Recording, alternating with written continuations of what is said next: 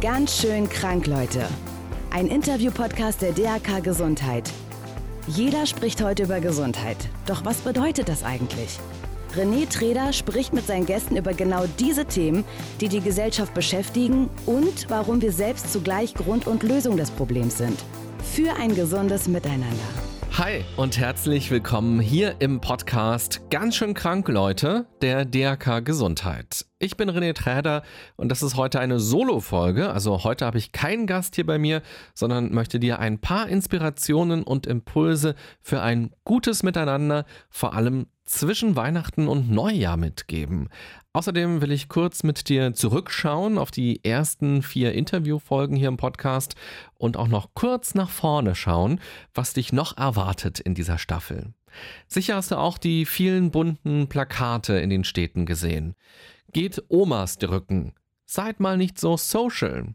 Wollt ihr Stress oder was? Und natürlich ganz schön krank, Leute. Die Kampagne hat in den letzten Wochen für unglaublich viele Gespräche gesorgt und zum Nachdenken angeregt. Vielleicht hast du ja auch mit Kollegen oder mit Freunden oder in der Familie darüber gesprochen oder hast ganz allein für dich darüber nachgedacht. Die Plakate kommen zwar erst einmal leicht daher, weil sie auch so bunt sind, doch die Themen, die sich dahinter verbergen und die ich auch hier im Podcast mit meinen Gästen bespreche, haben es oft in sich. Vielleicht bietet ja Weihnachten und die Zeit zwischen den Jahren einige Momente für dich, um über all diese Dinge nachzudenken und vielleicht auch schon das ein oder andere mal zu überdenken und anders zu machen. Die Zeit zwischen Weihnachten und Neujahr ist ja eine ganz besondere Zeit. Abgesehen davon, dass es oft sehr kalt ist und die Tage ziemlich kurz sind, sind diese Tage in gewisser Weise Ausnahmezustände. Zu Weihnachten kommen wir häufig mit vielen Menschen zusammen. Wir haben frei, fahren nach Hause, treffen auf Familie und Freunde. Für manche ist das die schönste Zeit des Jahres, für andere fühlt es sich eher wie ein rotes Tuch an. Und dann zieht man in diesen Tagen oft auch Bilanz. Man schaut auf die letzten zwölf Monate zurück. War das ein gutes Jahr? Was ist alles passiert? Welche Menschen spielten für einen eine große Rolle. Und dann schaut man in dieser Zeit auch gerne nach vorne. Was wird das neue Jahr bringen? Und welche Dinge nimmt man sich vor? Hast du Vorsätze für das neue Jahr? Für Interviewfolge Nummer 4 habe ich den Journalisten Jenke von Wilmsdorf getroffen, der unter anderem durch seine Experimente auf RTL bekannt geworden ist. Er hat mir erzählt, dass er damit völlig aufgehört hat, sich irgendwelche Dinge vorzunehmen. Seine Erfahrung war, dass man das dann meistens doch nicht macht. Seine neue Einstellung ist, Dinge einfach machen. Und zwar direkt. In den letzten Jahren hatte er zum Beispiel schon mehrmals versucht, mit dem Rauchen aufzuhören. Im Gespräch meinte er jetzt zu mir, es ist eigentlich ganz einfach. Man muss es nur wirklich wollen. Und statt Angst vor Dingen oder vor Situationen zu haben, wandelt er seine Gefühle in Neugierde um. Anders als Jenke habe ich mir für das nächste Jahr übrigens super viel vorgenommen. Ich habe sogar ein kleines Notizbüchlein, wo das nun alles drin steht. Allerdings sind das nicht so klassische Vorsätze, sondern Erlebnisse, die ich mir vorgenommen habe. Obwohl, ein paar Klassiker gibt es bei mir auch wieder, nämlich mehr Sport machen und mich gesünder ernähren. Das mit dem Ernähren will ich einfach dadurch lösen, dass ich mehr selbst koche. Die achtsame Auseinandersetzung mit den Zutaten und das Kochen selbst sind ja auch schon super Möglichkeiten, um sich zu entspannen. Und außerdem weiß man dann auch, was genau man eigentlich isst. Bei meinen Vorsätzen für das nächste Jahr stehen im Mittelpunkt aber vor allem Erlebnisse. Im nächsten Jahr will ich zum Beispiel zwölfmal ins Theater. Seitdem das in meinem Notizbüchlein steht, merke ich, wie mir Plakate für Theaterstücke direkt ins Auge fallen. Meine Wahrnehmung hat sich dadurch also verändert. Außerdem will ich im nächsten Jahr mal wieder eine längere Radtour über mehrere Tage machen, vielleicht am Rhein entlang oder durch Frankreich. Ich liebe es, auf diese Weise zu reisen und Achtsamkeit zu leben, mit mir zu sein und auch mit der Umwelt zu sein, mit der Umgebung zu sein, mit all dem, was dort ganz spontan zu sehen ist und passiert. Außerdem will ich das neue Buch von meinem Lieblingsprofessor damals aus der Uni lesen. Darin wird das Leben Goethes psychologisch auseinandergenommen. Darauf bin ich äh, super gespannt. Und wieso brauche ich für diese Dinge eigentlich ein Notizbuch? Vielleicht fragst du dich das ja. Ganz einfach, in den letzten Jahren ist mir aufgefallen, dass ich immer wieder tolle Dinge machen wollte, auch mit Freunden, viel darüber gesprochen, aber am Ende ist dann doch viel hinten runtergefallen. Jetzt sind es aber feste Verabredungen für mich mit mir selbst. Ich habe zum Beispiel noch nie Harry Potter geguckt. das soll sich im nächsten Jahr auf jeden Fall ändern. Was würdest du ganz konkret in so ein Büchlein für das nächste Jahr, für die nächsten Monate reinschreiben? Welche Erlebnisse, welche Unternehmungen oder auch welche Erfahrungen sind für dich interessant? Und natürlich kann man da auch reinschreiben, dass man mehr Sport machen will und weniger Schokolade essen will, auch wenn die noch so lecker ist. Oder dass man endlich mit dem Rauchen aufhören will. Aber am besten nimmt man sich sowas immer ganz konkret vor, so konkret wie möglich, nämlich welchen Sport will ich wie oft pro Woche, wann genau und wo machen. Und auch, was wäre denn eigentlich die Alternative zur Schokolade? Vielleicht schreibst du es dir ja auch irgendwo hin. Zum Beispiel in den Kalender fürs nächste Jahr. Man muss für die Dinge, die einem wichtig sind und die einem am Herzen liegen, etwas tun. Das erste Interview hier im Podcast habe ich mit der Speakerin Katja Porsche geführt. Sie war zweimal im Leben pleite und hatte Momente, in denen sie nicht mehr an sich geglaubt hat. Aber sie hat sich jedes Mal wieder aufgerappelt und von vorne angefangen. In Erinnerung geblieben ist mir eine Metapher, von der sie erzählt hat. Sie stellt sich immer wieder die Frage, bin ich der Busfahrer oder bin ich der Passagier? Steuere ich also mein Leben in die Richtungen, in die ich will? Oder sitze ich nur passiv hinten im Bus und jammere darüber, wo mich das Leben hinführt? Ihre Message war, übernimm Verantwortung für dich und dein Leben. Und ich finde, dass das auch im Umgang mit anderen ganz wichtig ist. Weihnachten ist ja nicht nur das Fest der Liebe, sondern auch das Fest der großen Erwartungen.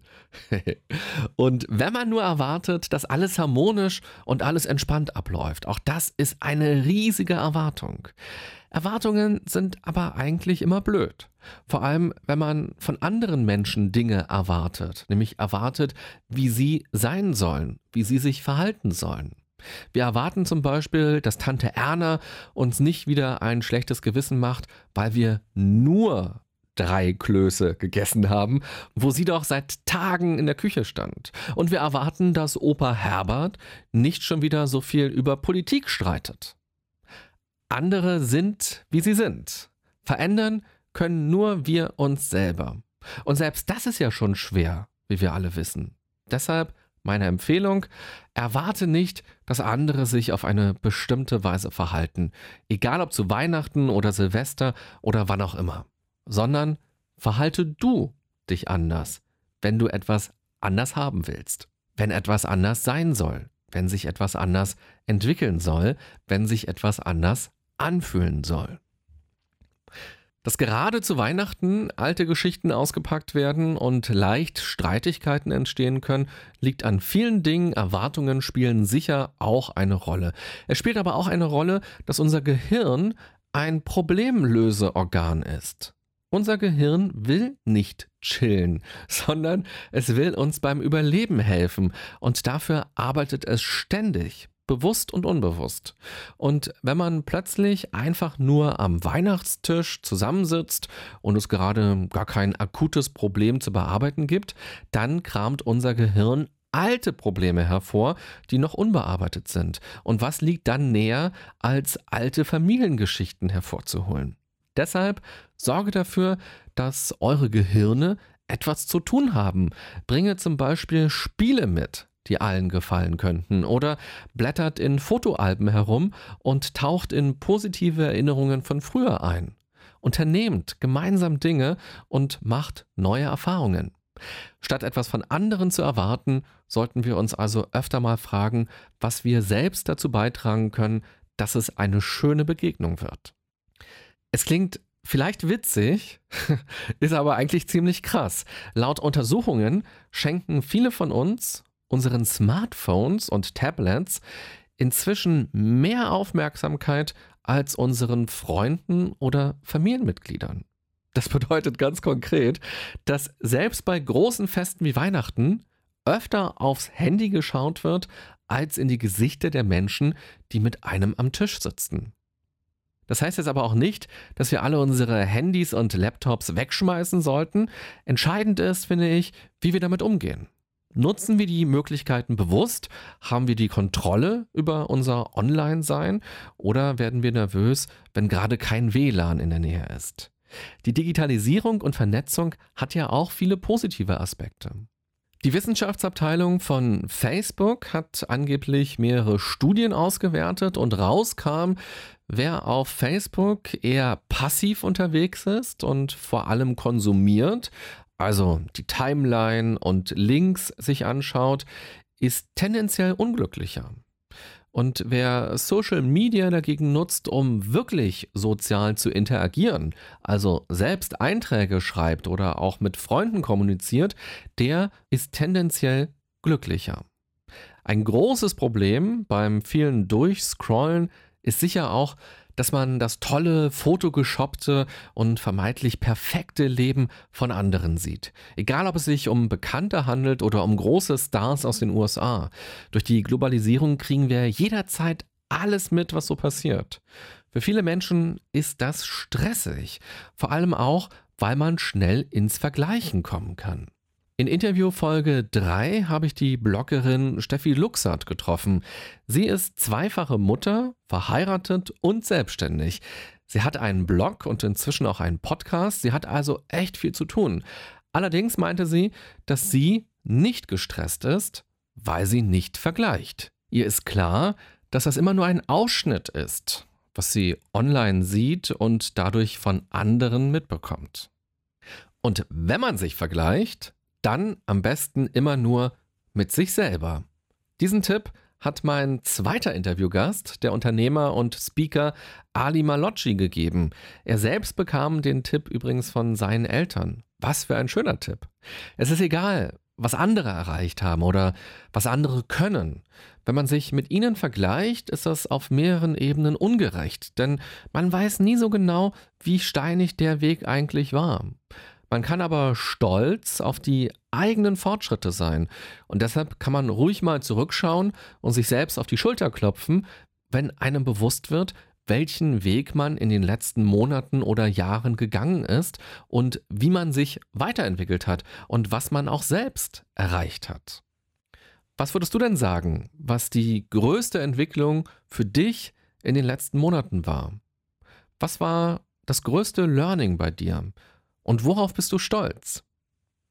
Auch das kann man sich mal aufschreiben, finde ich, und auch öfter daran denken im Alltag. Wenn wir wertschätzend und achtsam mit uns selbst umgehen, tut das auch dem Miteinander gut. Wird sich das auch auf die Gesellschaft im Kleinen und im Großen übertragen? Genau diese Erfahrung hat auch Jill Daimel gemacht. Das Interview mit ihm kannst du in der ersten Januarwoche hören. Er kam als Mädchen zur Welt, wusste aber für sich schon sehr früh, dass er eigentlich ein Mann ist. Er sagt, dass seine Seele schon immer männlich war. Selbstliebe war für ihn ganz lange ein Fremdwort. Er hat seinen Körper gehasst und immer wieder an Selbstmord gedacht. Er hat sich aber auf diese anstrengende Reise zu sich selbst eingelassen. Und heute sagt er von sich, dass er sich wirklich schön und toll findet. Und er will anderen Menschen dabei helfen, dass auch sie sich selbst lieben lernen. Also sei gespannt auf das Interview mit Jill Daimel. Wenn du magst, kannst du gerne auch mal kommentieren, welche Interviews du bisher am interessantesten fandest, welche Gäste und Geschichten dich ganz besonders bewegt und inspiriert haben. Und kommentiere gerne auch mal, welche Themen dich außerdem noch in künftigen Interviews hier interessieren würden und welche Menschen ich mal zu einem Interview hier im Podcast treffen soll. Wen soll ich mal einladen zu einem Gespräch? Jetzt am Ende der Folge möchte ich dir eine besinnliche und schöne Weihnachtszeit mit den Menschen wünschen, die dir am Herzen liegen und alles Gute für 2019. Und nicht nur ich wünsche dir das, sondern auch die DAK Gesundheit. Gerade hat mich das Podcast-Team nochmal angerufen und mir gesagt, dass am liebsten alle mit mir hier ins Studio kommen würden und dir ganz persönlich alles Gute wünschen würden und vielleicht sogar ein kleines Weihnachtsliedchen gesungen hätten. Aber es wäre dann hier ganz schön voll gewesen in diesem kleinen Studio. Aber ich leite dir das sehr, sehr gerne weiter. Allerdings werde ich nicht singen. und vertraue mir, darüber bist du froh. Ja, das ist so. also, eine gute und achtsame Zeit für dich. Frohe Weihnachten, einen guten Start ins neue Jahr oder je nachdem, wann du diese Folge hörst, frohe Ostern oder einen schönen Sommer. Oder wie es im Film Die Truman Show heißt, guten Morgen, guten Abend, gute Nacht. Bis bald, bye bye, sagt René Träder. Das war ganz schön krank, Leute. Der Podcast der DAK Gesundheit mit René Träder. Danke fürs Zuhören und abonniert gerne unseren Podcast, um keinen der folgenden spannenden Gäste mit ihren inspirierenden Geschichten zu verpassen. Und nicht vergessen, für ein gesundes Miteinander.